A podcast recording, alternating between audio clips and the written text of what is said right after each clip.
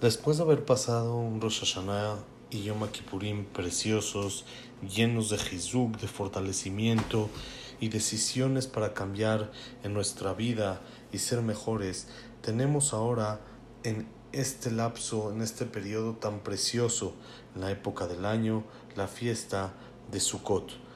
El Yehudí tiene el mérito de subir espiritualmente en momentos especiales del año, pero el principal examen es cómo logra encapsular todos estos momentos para aguantar con ellos y salir todavía con más espiritualidad durante lo que resta del año.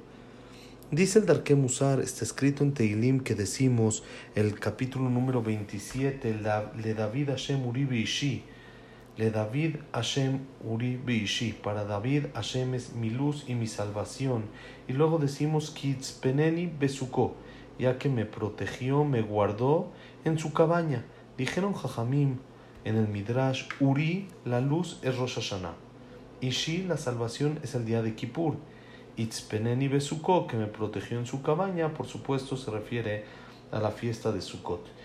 Y podemos recapacitar y ver cómo cada cosa es así. En el día de Rosh Hashanah, que es el día del juicio, la persona llega a ver de manera clara toda la verdad, Uri, que es la luz, que es, todo está claro, todo lo deja, cuál es la verdad, como está escrito, Betotzikaor Tzidkeja, saca como la luz tu rectitud y principalmente por medio del sonido del shofar que escuchamos, que dice el Rambam que su finalidad es despertar a la gente que está dormidos, despertar a esta gente para que vean las cosas de una manera más clara y puedan encaminarse por medio de la Teshuvah.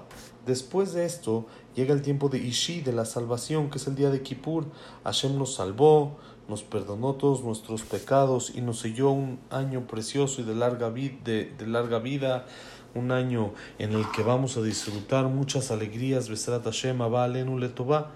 Cada pecado que la persona hace, en cierto modo atonta un poquito el alma de la persona y su corazón y es difícil que la persona salga de esta eh, basura en la que se metió, de esta suciedad en la que estuvo y por eso Hashem nos dio el día de Kippur que purifica y limpia el alma de la persona por medio de bondad que Hashem nos perdona nuestros pecados y por medio de esto la persona sube de nivel cada vez más y abre un camino para llegar al siguiente nivel espiritual. Y para eso se necesita una condición más, que es itzpeneni besuko, guardarse dentro de la cabaña de Hashem, que es la fiesta de Sukkot que ahorita vamos a festejar con mucha alegría.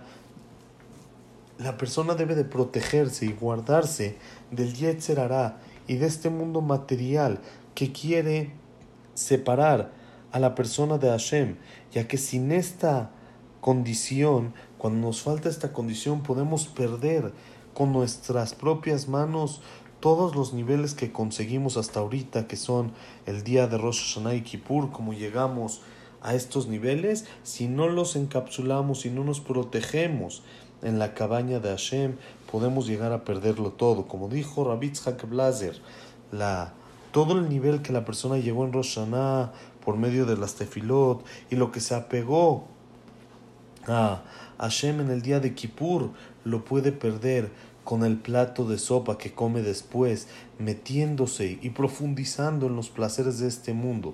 Ese es el peligro tan grande de la persona de meterse a sus deseos y no poderse separar de ellos.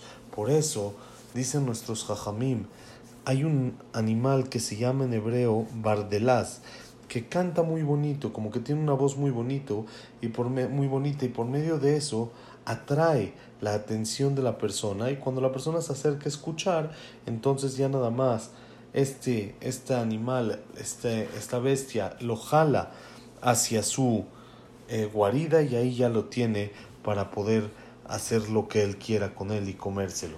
La gente que conoce de esto entonces ya van protegidos. ¿Cuál es la protección y cómo saben cómo cuidarse de eso? Saben de que este animal no puede ver sangre, no le gusta la sangre de alguien vivo y por eso la gente se hace en esa ocasión una rajadura, alguna cortada, se sacan sangre y así es como alejan a este Bardelás que canta muy bonito.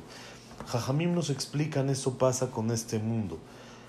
Hay cosas, el mundo nos canta muy bonito y nos, nos demuestra y nos pinta los placeres y las cosas de este mundo como si fueran lo máximo.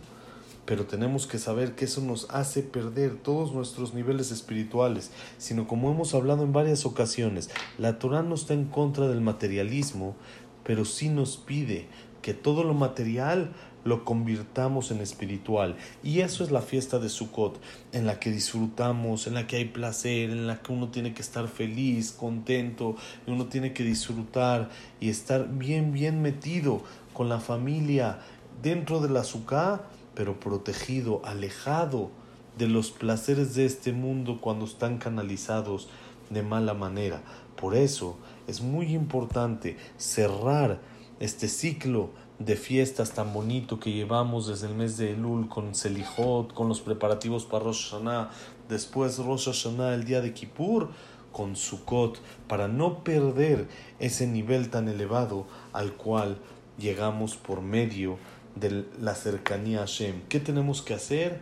Encerrarnos, cuidarnos en la sukkah de Hashem. Lo que quiere decir todo lo que es temas material, canalizarlos a una sukkah, que es convertirlo en espiritual. Y ese es el trabajo, como hemos mencionado en varias ocasiones del Yudí en la vida. Todo lo material, convertirlo en espiritual y cuidar los logros y los niveles al que hemos llegado por medio de estas épocas y poderlo guardar esto para todo el año con alegrías y cosas buenas. Besrat Hashem que tengamos Hag Sameach, como dice el Pasuk, Besamachta Behageja Beaita Ach Sameach. Te vas a alegrar en tu fiesta y entonces vamos a estar únicamente contentos durante todo el año. Que así sea. Amén, be amén. Hag Sameach y Shanim Rambot, Neimot Betovot.